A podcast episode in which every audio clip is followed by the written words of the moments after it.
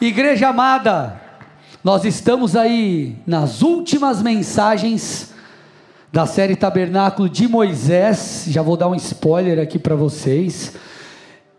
No culto de ceia, provavelmente será a última mensagem da série. Vai ser uma mensagem, meu irmão do céu. Se prepare que vai ser top demais. O que, que nós temos aprendido aqui nessa série? É muito claro ali a partir de Êxodo 25. Nós vemos Deus ali, exatamente nesse capítulo 25 de Êxodo, Deus falando a Moisés: Moisés, convoque o povo, levante ofertas, para que vocês possam construir para mim um tabernáculo, uma habitação, porque eu quero estar com vocês. Deus não apenas pede para que Moisés construísse ali é, e sua equipe toda o taber, todo o tabernáculo, mas também Deus trouxe orientação sobre toda a dinâmica que deveria ser exercida ali, sobre os sacrifícios que eram oferecidos, a dinâmica sacerdotal. Só que tudo aquilo era apenas uma sombra, era apenas algo, era uma forma de Deus comunicar algo que ele desejaria fazer no futuro. Então, o que era literal no tabernáculo, como nós temos visto aqui, aponta para verdades no Novo Testamento, para princípios espirituais do Novo Testamento, figuras já cumpridas e outras que se estendem como princípios a minha e a sua vida. Nós já aprendemos sobre a arca da aliança, o altar de sacrifícios, a, a, a, a pia de bronze, sobre as ofertas, enfim, sobre tantas outras coisas. E hoje nós vamos dar continuidade aprendendo sobre o altar de incenso. Nós mudamos aqui um pouco as dinâmicas, né? Foi, voltou, e nós fomos trabalhando aqui é, é, cada peça da mobília e dinâmicas do tabernáculo, e hoje nós vamos abordar o altar de incenso. E o tema da mensagem de hoje é: quando o céu invade a terra? É uma pergunta. Quando o céu invade a terra? A minha intenção aqui com vocês hoje, amados, é te conduzir é, juntos compreendermos chaves espirituais que vão nos levar a viver aquilo que Deus tem para as nossas vidas. Então, é uma palavra poderosa, um tanto prática, e Deus vai falar ao seu coração, amém? Abra comigo aí, Êxodo capítulo 30. Nós vamos ler dos versos 1 ao 10. Diz assim o texto: Faça também um altar para queimar incenso, faça-o de madeira de acácia, será quadrado tendo 45 centímetros de comprimento e 45 de largura. A altura será de 90 centímetros. Os chifres formarão uma só peça com ele. Revista-o de ouro puro, a parte superior, as paredes ao redor e os chifres. Ponha também um remate de ouro ao redor. Faça também duas argolas de ouro e coloque-as debaixo do remate. Coloque-as de ambos os lados. Por essas, por, por essas argolas serão passados os cabos quando o altar for transportado. Faça esses cabos de madeira de acácia, revestindo-os de ouro. Põe o altar em frente do véu que está diante da arca do testemunho, diante do propiciatório que está sobre o testemunho, onde me encontrarei com você. Arão queimará o incenso aromático sobre o altar. Cada manhã, quando preparar as lâmpadas, o queimará. Quando ao crepúsculo da tarde, acender as lâmpadas, o queimará. Será incenso contínuo diante do Senhor de geração em geração. Não ofereçam incenso estranho sobre esse altar, nem holocausto, nem ofertas de cereais. Também não ofereçam libações sobre ele. Uma vez por ano, Arão fará expiação sobre os chifres do altar com o sangue da oferta pelo pecado. Uma vez por ano, fará expiação sobre ele de geração em geração. É altar santíssimo ao Senhor. Se você avançar alguns versículos ali no próprio capítulo 30, você vai ver o Senhor também apontando a composição do incenso. Olha lá, põe para mim, versículos 34 a 38. O Senhor disse a Moisés: Pegue a mesma quantidade de substâncias aromáticas, estoraque, ônica, gálbano e incenso puro, e com isso faça incenso, perfume segundo a arte do perfumista, temperado com sal puro e santo moa uma parte desse incenso e coloque-o diante da arca do testemunho na tenda do encontro, onde me encontrarei com você. Esse incenso será coisa santíssima para vocês. Porém, o incenso que vocês farão, segundo a composição deste, não o façam para seu uso pessoal. Santo será para o Senhor. Quem fizer incenso igual a este para o queimar ou para o cheirar, será eliminado do meio do seu povo. Então, põe para mim as imagens aí para a galera entender um pouco como que era o altar. Então, nós temos, vocês já viram muitas vezes essas, essa imagem. Então, nós temos aí é, o, o átrio, o pátio externo, nós temos ali o altar de bronze, a pia, depois nós entramos aqui no, no, no, na tenda. Então nós temos o santo lugar, mesa dos pães, candelabro e o altar ali de incenso. E lá dentro, no Santíssimo Lugar, a Arca da Aliança. Passa outra imagem para a galera ver com zoom. Então olha ali, ó, o altar, ok? Altar de incenso. Passa a próxima para a galera ver um pouquinho melhor. Então tá aí o altar de incenso. Então o texto os textos que nós lemos mostram a dinâmica, pode tirar a imagem, mostram a dinâmica do ofício sacerdotal ali, enfim, de como eram conduzidas as coisas diante do altar de incenso. Então, o altar, pode tirar a imagem aí, é, o altar, ou melhor, Arão, ele deveria, sobre o altar, ofere, oferecer incenso diariamente, e ele fazia isso duas vezes por dia, ele fazia pela manhã e ao entardecer, enquanto ele prestava serviço diante do candelabro de ouro. Ok? Então você viu ali a mesa dos pães, o candelabro e o altar de incenso. Para quem não se lembra da mensagem sobre o candelabro, quanto ao candelabro, duas coisas precisavam ser observadas. Então, os pavios, eles precisavam ser constantemente aparados ali do, do, do candelabro, e constantemente também precisaria ser abastecido com azeite, para que a chama não se apagasse. Então os pavios eram aparados para que a fumaça não consumia ou tomasse conta daquele lugar, e o azeite era colocado para que a chama nunca se apagasse. Então, enquanto queimava incenso, mantinha-se acesa cada uma das chamas do candelabro. Essa era a dinâmica ali, é, para você entender um pouco mais claramente, do, do, do sacerdotal. Agora, para onde isso aponta? Né? Porque, como eu disse, aquilo que era literal no Antigo Testamento, Deus não manda a gente acender incenso. Não vai acender incenso na sua casa, irmão, pelo amor de Deus. Aprendi lá no culto, Andy, com o pastor André. Aprendeu não, irmão. Então, o que, que a Bíblia está dizendo? Era uma sombra, apontava para uma verdade espiritual que era literal, aponta para uma verdade espiritual. Que verdade espiritual é essa? Incenso nas Escrituras está associado às orações. Quero te provar isso biblicamente. Estou nessa parte introdutória trazendo mais esse fundamento para você entender. Daqui a pouco a gente vai para o fight, irmão, para a parte mais prática. Salmo 141, versos 1 e 2. Salmo 141, 1 e 2. Senhor, eu clamo a ti, apressa-te em socorrer-me, inclina os ouvidos à minha voz quando eu te invoco. Suba a tua presença a minha oração como incenso, e seja o erguer das minhas mãos como oferenda vespertina. Apocalipse 5, 6 a 8. Então eu vi, no meio do trono e dos quatro seres viventes, e entre os anciãos, em pé um cordeiro que parecia que tinha sido morto ele tinha sete chifres, bem como sete olhos, que são os sete Espíritos de Deus enviados por toda a terra. O cordeiro foi e pegou o livro da mão direita daquele que estava sentado no trono. E quando ele pegou o livro, os quatro seres viventes e os vinte e quatro anciãos se prostraram diante do cordeiro, tendo cada um deles uma harpa e taças de ouro cheias de incenso, que são as orações dos santos as nossas orações. Apocalipse capítulo 8, verso 4.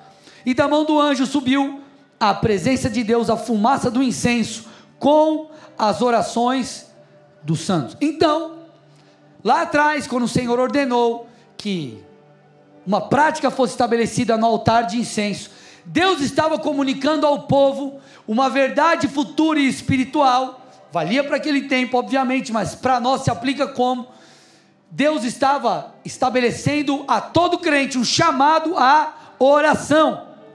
Escute, O Senhor ele disse o que ali no texto de Êxodo 30? Isso será um ofício, é um mandamento, é uma orientação perpétua por todas as gerações.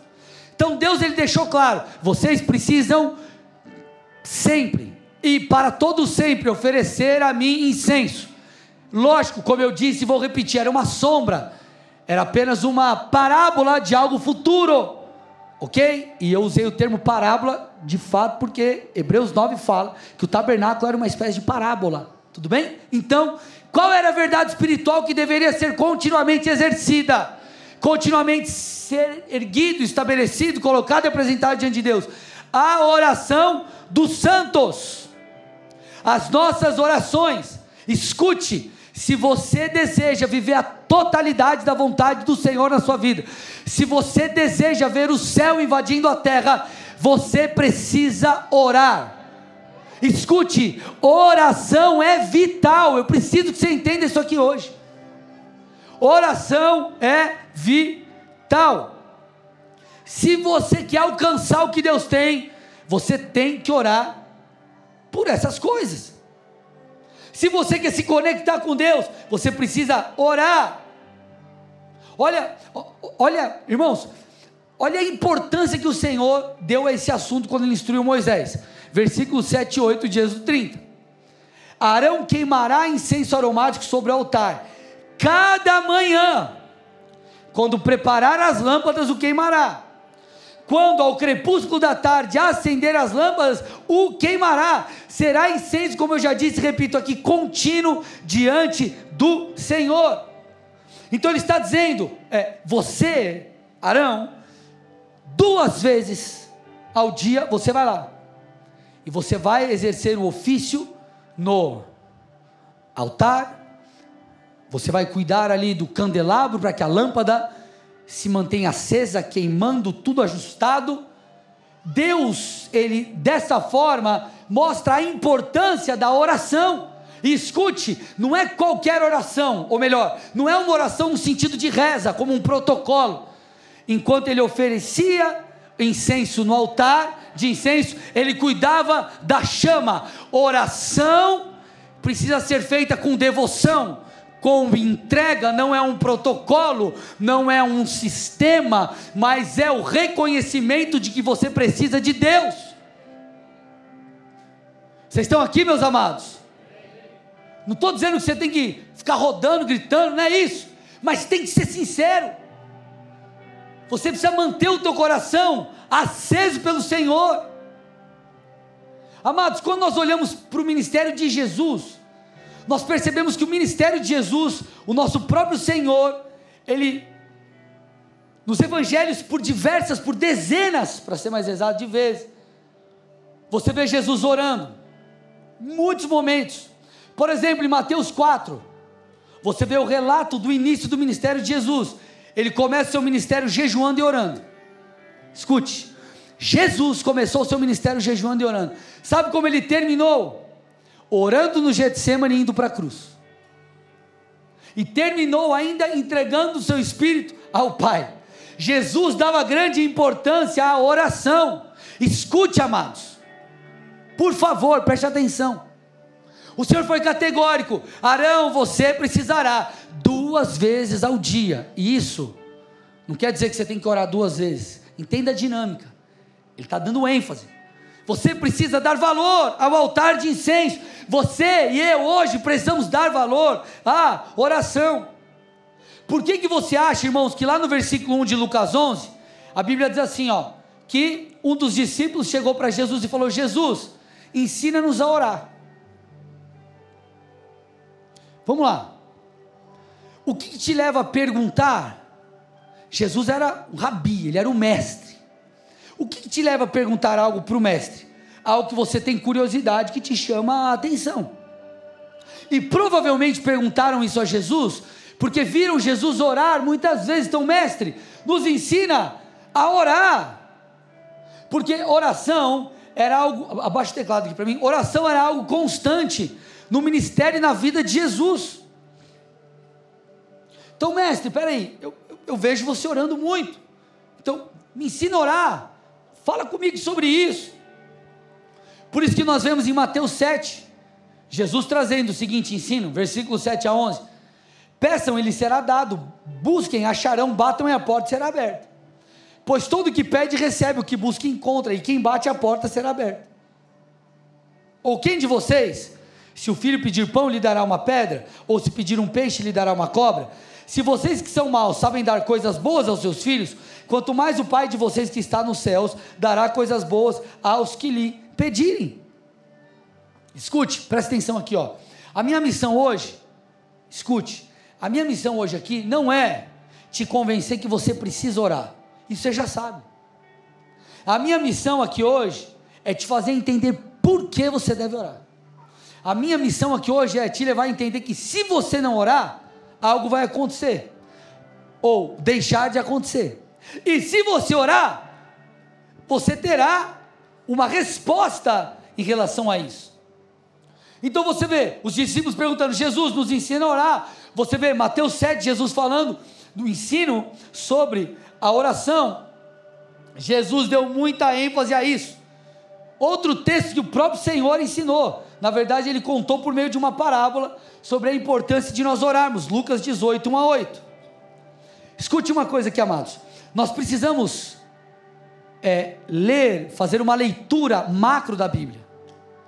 Às vezes nós lemos os textos ali, obviamente, você lê de maneira individual, prestando atenção versículo por versículo, permitindo que o Espírito Santo fale ao seu coração, e isso é top.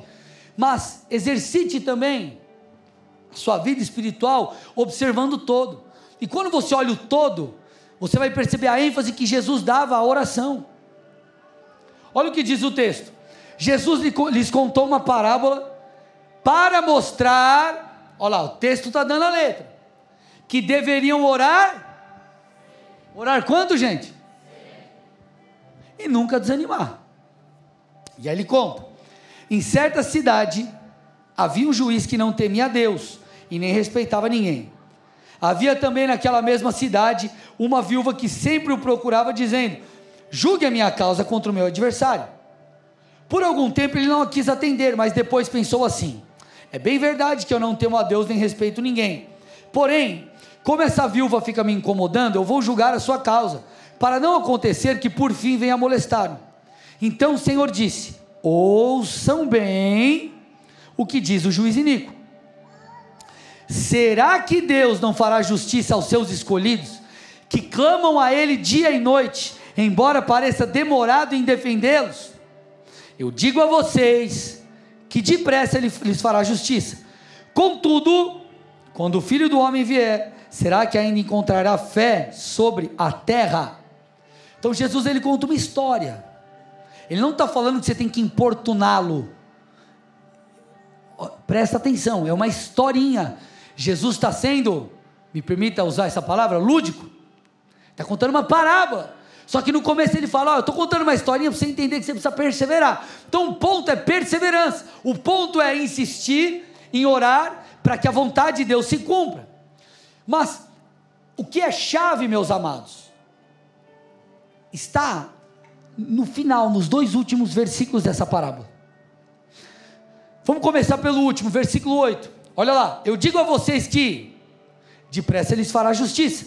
Contudo, quando o filho do homem vier, ele vai encontrar ainda fé sobre a terra. Qual que é o contexto dessa parábola? Se você voltar para o capítulo 17, voltar um capítulo ali antes, capítulo atrás, você vai perceber que o contexto é a volta de Jesus. O Senhor está falando sobre a sua volta.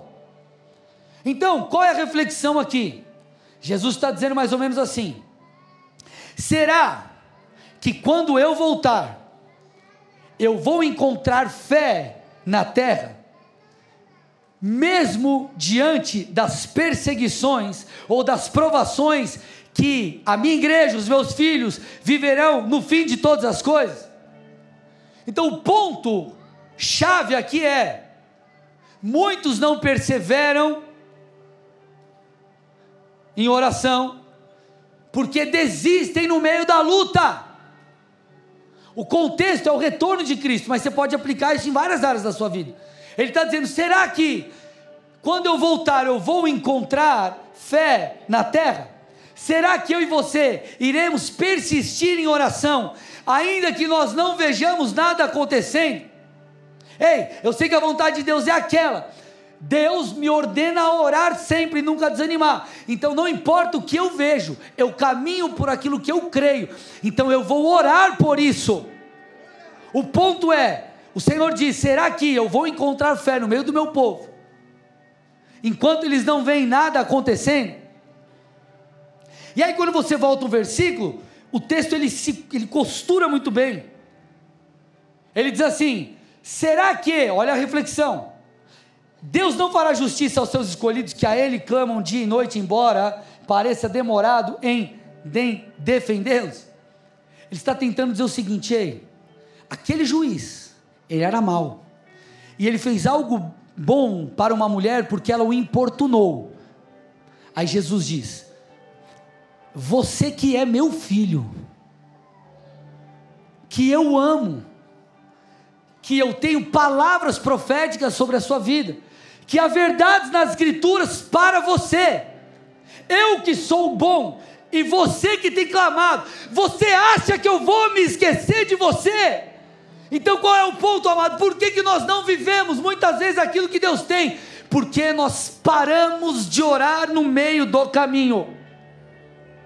Se você quer que o céu invada a terra, se você quer que o Senhor cumpra cada uma das palavras proféticas dele sobre a sua vida, se você quer que as escrituras se tornem verdade na sua vida, você precisa orar, irmãos. Nós precisamos orar.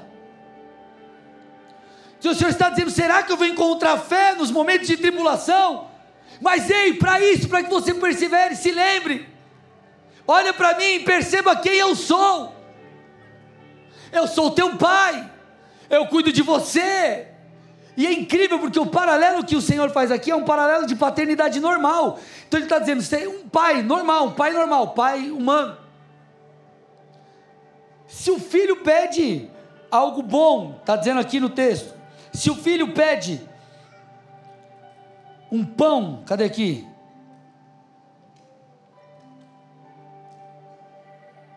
Cadê o texto aqui? Perdi o texto aqui. Se o filho pede um pão, pede um peixe, algo, pede algo bom, Deus vai te dar algo ruim.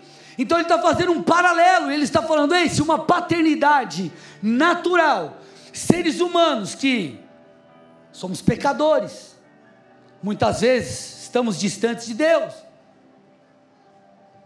Será que a humanidade, distante de Deus, mas que ama o seu filho, ele não vai fazer algo bom? Quanto mais eu.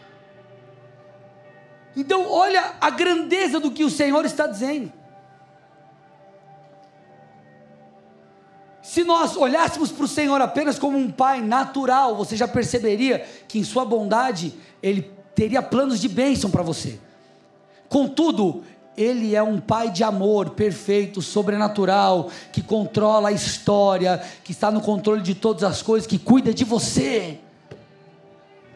E esse Deus está dizendo: Eu vou trazer tudo aquilo que é necessário para que você viva aquilo que eu prometi. Então é uma verdade que traz esperança. Agora, quando eu vou repetir, quando nós vivemos a manifestação do céu na terra, quando que nós vemos as promessas se cumprindo, parte desse processo é quando oramos. Logo, se nós não oramos, nós por vezes não iremos viver aquilo que o Senhor tem. Olha quantas coisas eu já mostrei só sobre Jesus, falando acerca da oração. Vamos lá, tem mais. Famosa oração do Pai Nosso, Mateus 6, 9 a 13, olha lá, olha o que Jesus diz. Olha lá. Pai nosso que estás no céu, santificado seja o teu nome. Venha o teu reino. Seja feita a tua vontade, assim na terra como no céu. Pão nós de cada dia nos dá hoje e perdoa-nos as nossas dívidas, assim como nós também perdoamos aos nossos devedores. E não nos deixes cair em tentação, mas livra-nos do mal, pois teu é o reino, o poder e a glória para sempre. Aqui não é só um modelo de oração, não é apenas um ensino de como ou motivos pelos quais nós devemos orar, mas princípios poderosos são ensinados aqui. E um deles está no versículo 10, que eu já reforcei, mas vou ler de novo. Venha o seu reino. Seja feita a sua vontade, assim na terra como no céu. Sabe qual é o problema, gente? Nós não cumprimos isso aqui, ó. O Senhor está falando, ore. Ore para que a minha vontade seja feita. Ore para que coisas aconteçam e o destravar do Senhor venha sobre a sua vida. Ore. Quer viver as promessas? Ore. Olha o que diz o versículo 6 dias do 30. Ponha o altar em frente do véu que está diante da arca do testemunho, diante do propiciatório que está sobre o testemunho, onde me encontrarei com você. O altar de incenso, ele representa ali as nossas orações. Sabe onde ele foi colocado? Põe a imagem para mim do tabernáculo de novo. Põe aquela mais próxima. Ó, aqui está aberto, mas não é só por uma questão didática, tá? Então teria um véu separando o santo do santíssimo lugar. O altar está aqui. Ali dentro, santo lugar, está a arca da aliança, que tipifica a glória de Deus, a presença de Deus, a manifestação sobrenatural do Senhor. O que separava era só um véu. A peça da mobília mais próxima da glória era o altar de incenso. Está pegando o que eu estou falando aí ou não? Eu preciso falar em português. Quanto mais você ora, mais próximo do milagre você está. Quanto mais você ora, mais próximo da presença de Deus você está. Quanto mais você se quebranta, mais próximo de um derramar de Deus você está. Por isso que Jesus bate, bata e a porta vai ser aberta. Por isso que ele diz: peça e lhe será dado. Existia só um véu que separava o altar da arca da aliança, isso fala da proximidade, da conexão que uma coisa tinha com a outra. Então, está enfermo, ore. Está passando por um momento difícil emocionalmente, financeiramente ou em qualquer outra área, ore. Não está escrito na Bíblia, mas te ajuda a entender isso. Adesivo do carro, ora que melhora.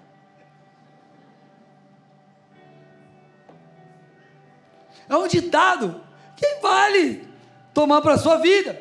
Quer a visitação de Deus? Ore por isso. Gente, escute.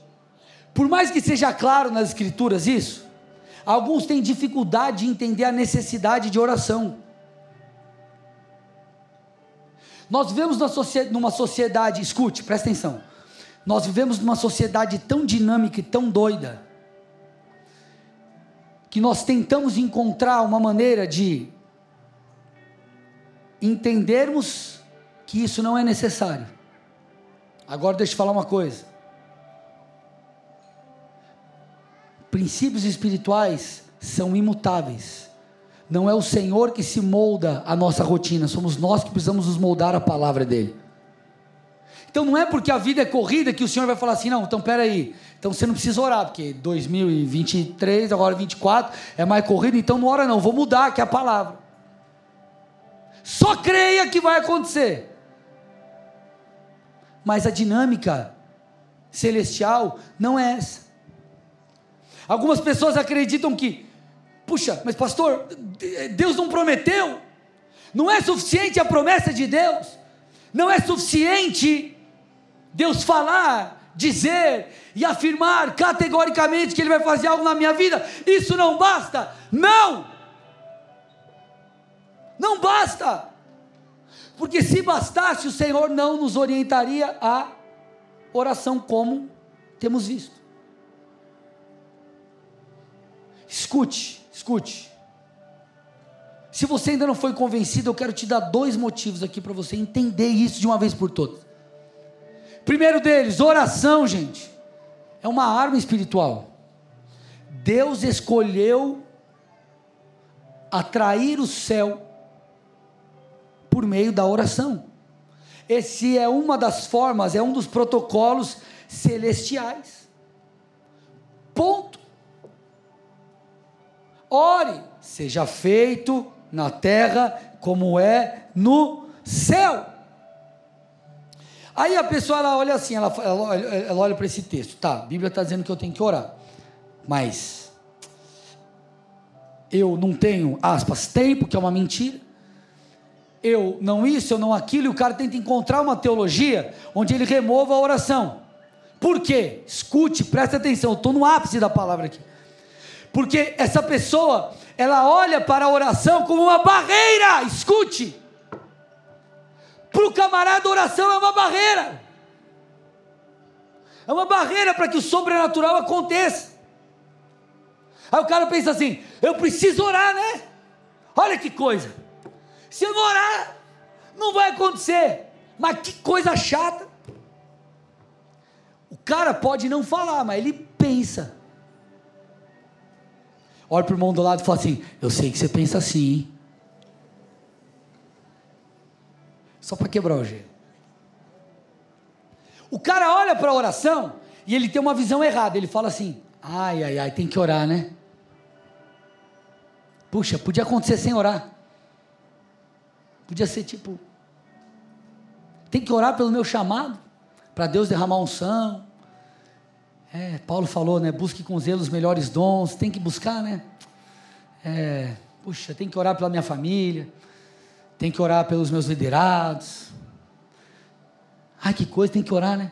O cara pode não falar, mas lá na cacholinha, no fundo, do fundo, do fundo do coraçãozinho dele, ele olha para aquilo com pesar. Sendo que nós deveríamos orar, ou melhor, sendo que nós deveríamos olhar, falar e pensar da seguinte forma: Deus é tão maravilhoso que Ele me deu um caminho até o milagre. Deus é tão maravilhoso que Ele me ensinou uma forma de atrair as bênçãos que foram derramadas sobre mim nas regiões celestiais. Deus é tão bom que Ele mostrou um caminho para que eu alcance os dons do Espírito para o cumprimento do meu ministério. Deus é tão bom que Ele me deu uma forma de restaurar a minha família. Deus é tão bom que Ele me deu um caminho para que eu encontre direção para a minha empresa. O caminho é a oração, irmãos. Você não pode ver a oração como um empecilho. Você precisa ver a oração como uma como uma, uma, uma, uma, um, algo que vai te ajudar a resolver as coisas, como uma solução, aleluia, vem a palavra, aleluia.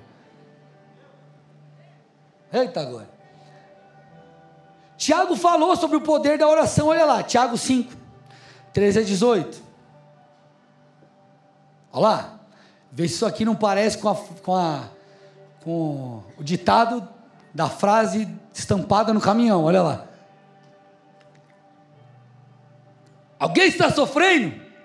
Faça oração. Alguém está alegre? Cante louvores. Alguém de vocês está doente? Chame os presbíteros da igreja e estes façam oração sobre ele, ungindo com óleo, em nome do Senhor. A oração da fé salvará o enfermo e o Senhor o levantará. E se houver cometido pecados, estes lhe serão perdoados. Portanto, confessem os seus pecados uns aos outros e orem uns pelos outros para que vocês sejam curados. Muito pode, por sua eficácia, a súplica do justo. O texto continua: Elias era homem semelhante a nós, sujeito aos mesmos sentimentos e orou com fervor para que não chovesse sobre a terra. E por três anos e seis meses não choveu. Depois orou de novo, e então o céu deu chuva, e a terra produziu os seus frutos. Presta atenção, o texto está dizendo que a oração do justo é poderosa. Agora, o que, eu quero que você perceba na dinâmica? O que o texto está tentando nos dizer é o seguinte: a intervenção divina sobre o sofrimento, a cura da enfermidade, e tantas outras coisas, elas estão muitas vezes à distância de uma oração. Olha lá que coisa. Ele podia ter dito assim: ó, você está enfermo, creia que você vai ser curado. Não podia dizer o texto? Isso. Ele podia falar, olha lá. Ou alguém está sofrendo? Lembre-se que o Senhor cuida de você. O texto podia dizer isso. Traga a memória que o Senhor sofreu e nós também sofreremos. pela causa de Cristo. Podia falar isso. Mas o texto está dizendo: está sofrendo, faça oração. Está enfermo, peça para alguém orar por ele. Escu presta atenção, irmão. Pensa com a cabeça. Às vezes a gente lê o texto e acha que é aleatório.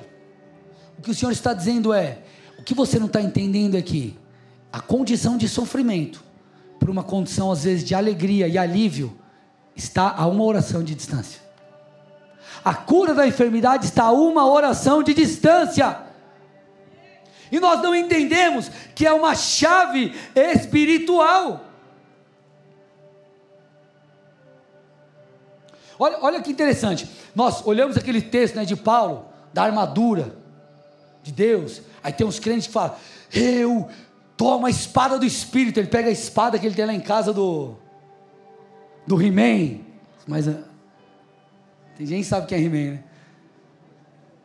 Pega lá o escudo da fé do Capitão América. E o cara faz um tipo um ato profético. O cara vai lá, olha lá o texto. Você conhece? Quanto mais Quanto ao mais, sejam fortalecidos no Senhor e na força do seu poder. Vistam-se com toda a armadura de Deus para ficarem firmes contra as ciladas do diabo. Porque a nossa luta não é contra carne e sangue, mas contra principados, potestades, contra os dominadores desse mundo tenebroso, contra as forças espiritual, do mal nas regiões celestiais.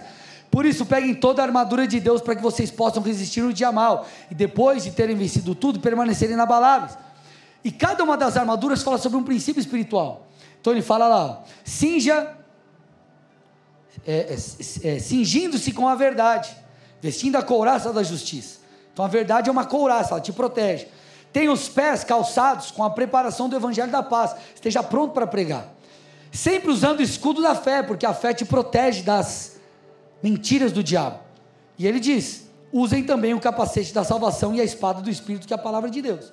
Muitos conhecem até aqui. Mas deixa eu te falar, irmão, presta atenção.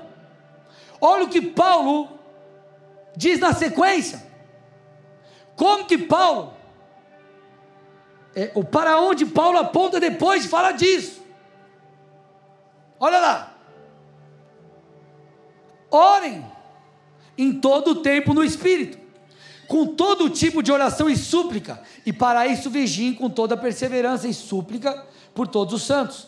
Orem também por mim, para que no abrir da minha boca me seja dada com ousadia, é, seja dada a palavra para com ousadia tornar conhecido o ministério do Evangelho, pelo qual sou embaixador em cadeias, para que em Cristo eu seja ousado para falar como me cumpre fazer. Paulo fecha o ensino da armadura com oração, gente. Sabe o que ele está dizendo? Em suma, você tem que orar. Quer estar protegido? Você tem que orar. Tem que se esconder debaixo do Senhor. Obviamente, obediência, sujeição à palavra. Não é só orar, tem outras coisas importantes. Mas a oração é uma das chaves. Então, oração não é um limitador, gente. Ah, eu tenho que orar. Não! Oração é a chave que vai te levar além.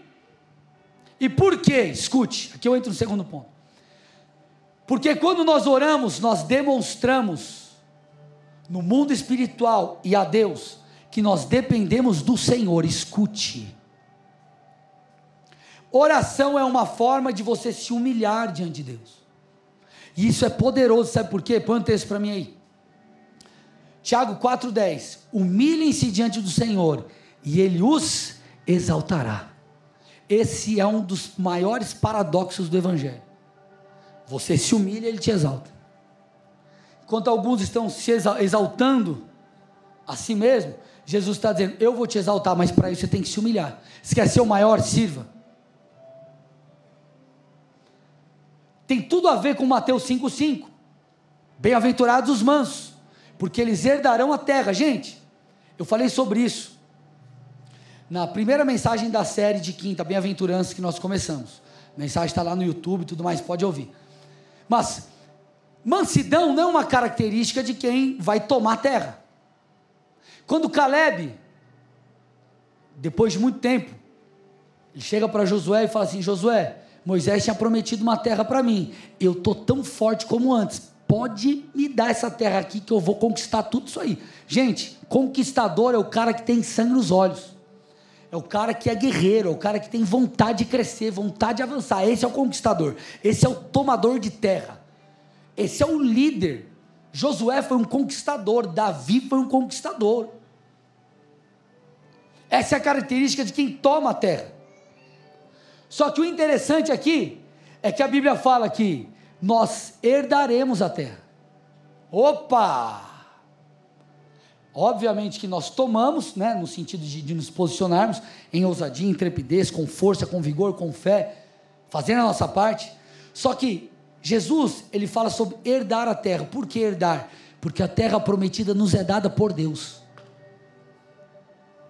Então Deus te dá. Agora, para você receber, você tem que estar na condição correta. E a condição correta é bem-aventurados os mansos.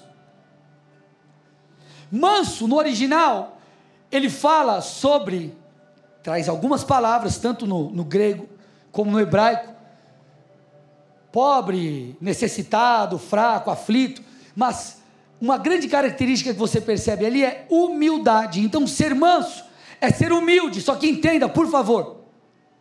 Quando Jesus diz bem-aventurados os, os, os mansos, ou tem versões que diz que traduz como humildes, essa humildade não é humildade no sentido de ser o oposto da soberba. Jesus não está falando aqui, presta atenção, contra o orgulho diretamente. Claro que ele fala, mas diretamente não é isso. É mais profundo do que isso. Que Jesus está dizendo não é mais ou menos assim: que você não pode se comportar da seguinte maneira, ah, Deus, ó, o Senhor tem aquela promessa para mim, e eu sei que eu sou bom, eu sei que eu sou capaz, eu sei que eu sou o cara. Eu sei que eu posso, mas como a Bíblia diz que eu tenho que ser humilde, então deixa eu abaixar a bola aqui e me apresentar em humildade. Pois é, Deus. Preciso de você. Jesus não está falando para você baixar a bolinha. Não é isso.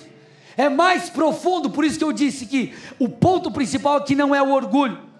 Quando Jesus diz assim, bem-aventurados os mansos ou os humildes, porque eles tomam a terra, o que Jesus está tentando mostrar é que nós não temos em nossa natureza, em nosso ser, capacidade para vivermos aquilo que Ele tem. Por isso nós precisamos nos humilhar e demonstrar dependência do poder e da unção do Espírito. Então Jesus não está dizendo assim, ó, eu sei que você é bom, mas baixa a bola para você ser humilde. Não, ele está dizendo: na verdade você não pode. Na verdade, você faz parte daquele time de coisas loucas desse mundo que irão confundir as sábias. Você não pode, você é incapaz por si, mas eu sou aquele que te capacita. Eu sou aquele que derrama dons. Eu sou aquele que te dá sabedoria, te dá estratégia, te dá vigor e vai à sua frente. É a mesma coisa que Deus fez. Deus tirou um povo escravo há séculos no Egito e os transformou em conquistadores, não porque eles eram guerreiros habilidosos, mas porque o Senhor era o general daquele povo. Então o que o Senhor está dizendo aqui é: se você não orar, reconhecendo a sua dependência de Deus, você não vai viver aquilo que Ele tem. Ponto.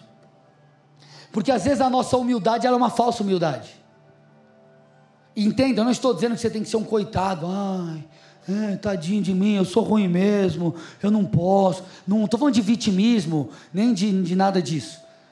Eu estou falando de você reconhecer que, Deus, sinceramente, para eu viver o que o Senhor está me pedindo, eu preciso do Senhor.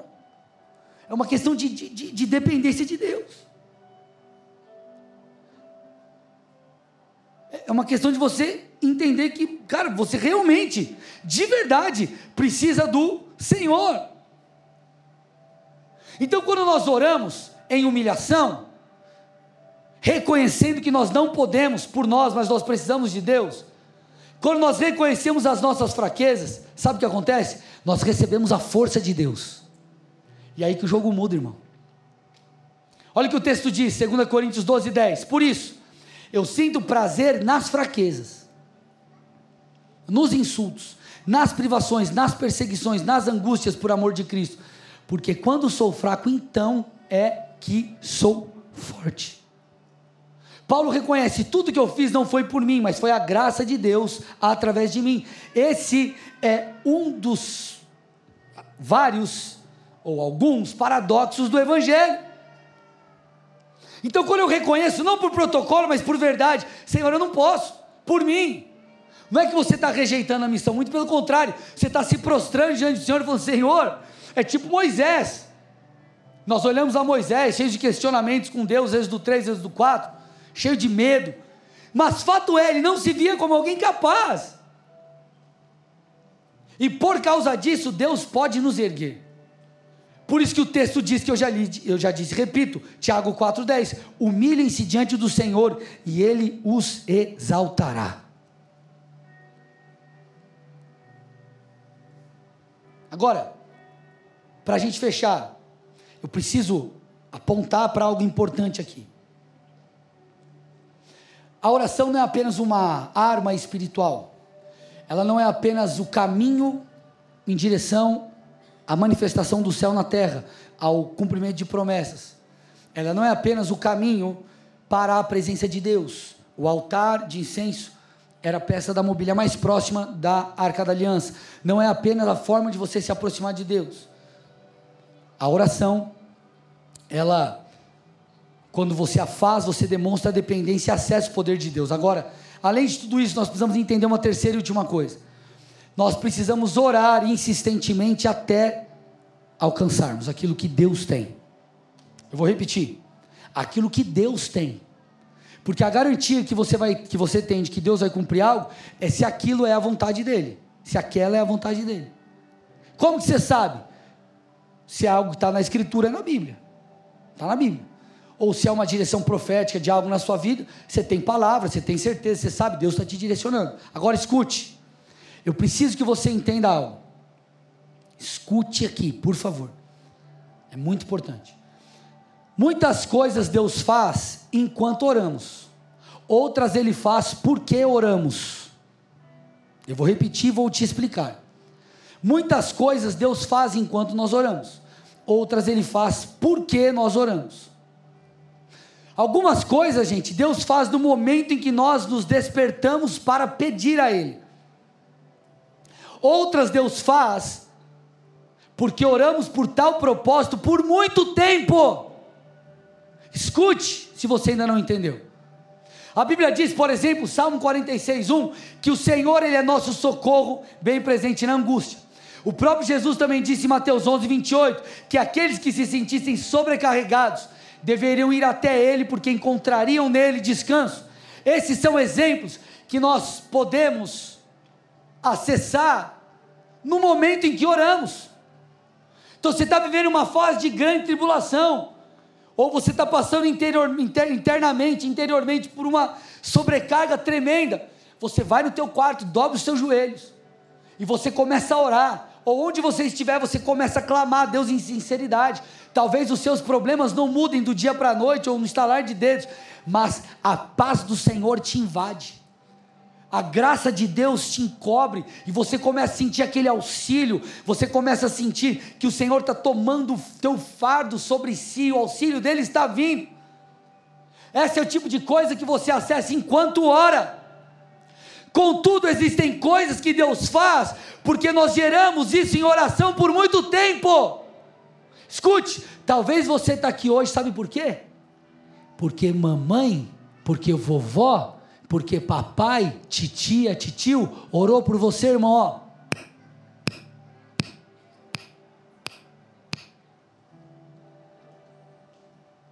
Talvez nós estamos vivendo aqui algo em Colombo, porque as irmãs do coque, 20, 30 anos atrás, estavam chorando por essa terra. Eu vi um pastor falando algo que me chamou muita atenção. Nenhum avivamento começa quando as pessoas começam a orar, mas ele começa porque alguém orou muito tempo.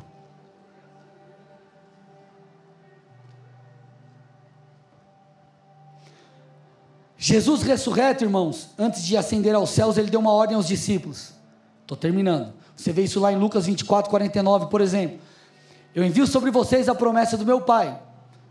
Permaneçam, pois, na cidade até que vocês sejam revestidos de poder do alto. Atos 1, 8 e 9. Mas vocês receberão poder ao descer sobre vocês o Espírito Santo, e serão minhas testemunhas, tanto em Jerusalém como em toda a Judéia, Samaria até os confins da terra. Aí o texto diz: Depois de ter dito isso, Jesus foi levado às alturas, à vista deles, e uma nuvem o encobriu dos seus olhos. Então qual foi a dinâmica de Jesus? Vocês devem ser minhas testemunhas, mas para isso vocês precisam receber poder. Então esperem eu derramar. Então vão. Aí nós vemos o que? Em Atos 2: é chegado o dia de Pentecostes. Poder de Deus vem, e eles são revestidos para que se tornassem testemunhas. O intervalo entre Jesus ter falado, esperem a promessa do Pai, até o cumprimento ali em Pentecostes, foram poucos dias, dez dias.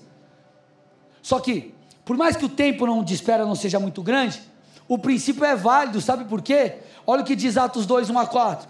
Ao cumprir-se o dia de Pentecostes, estavam todos reunidos. Opa, reunidos. Eles estavam cumprindo a ordem de Jesus. Qual era a ordem de Jesus? Espere, eu vou derramar o meu Espírito, a promessa do meu Pai.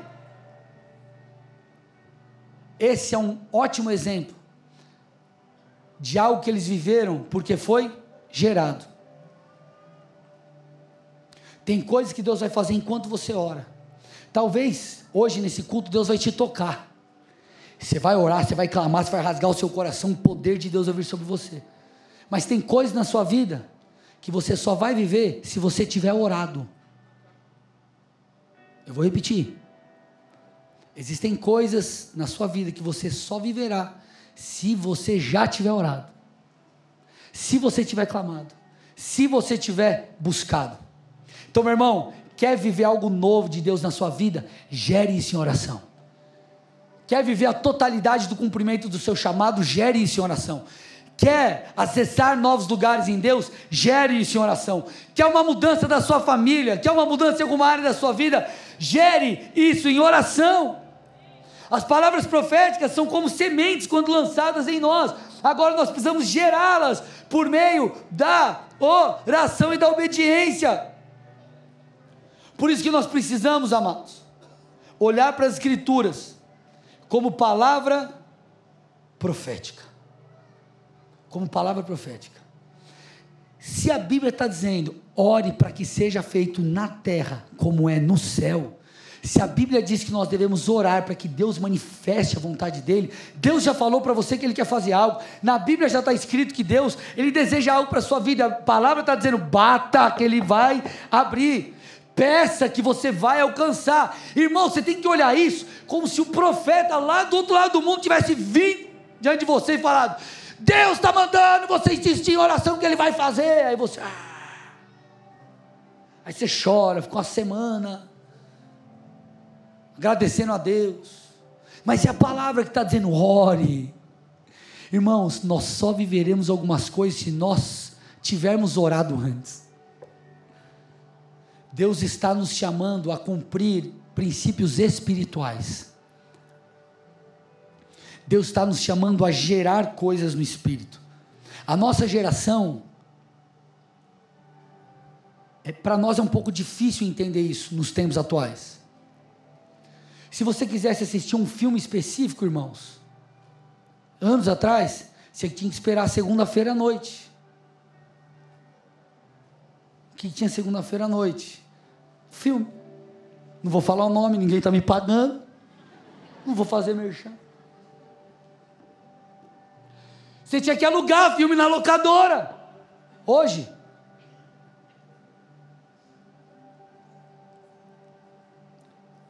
Minha filha esses dias estava assistindo desenho animado lá.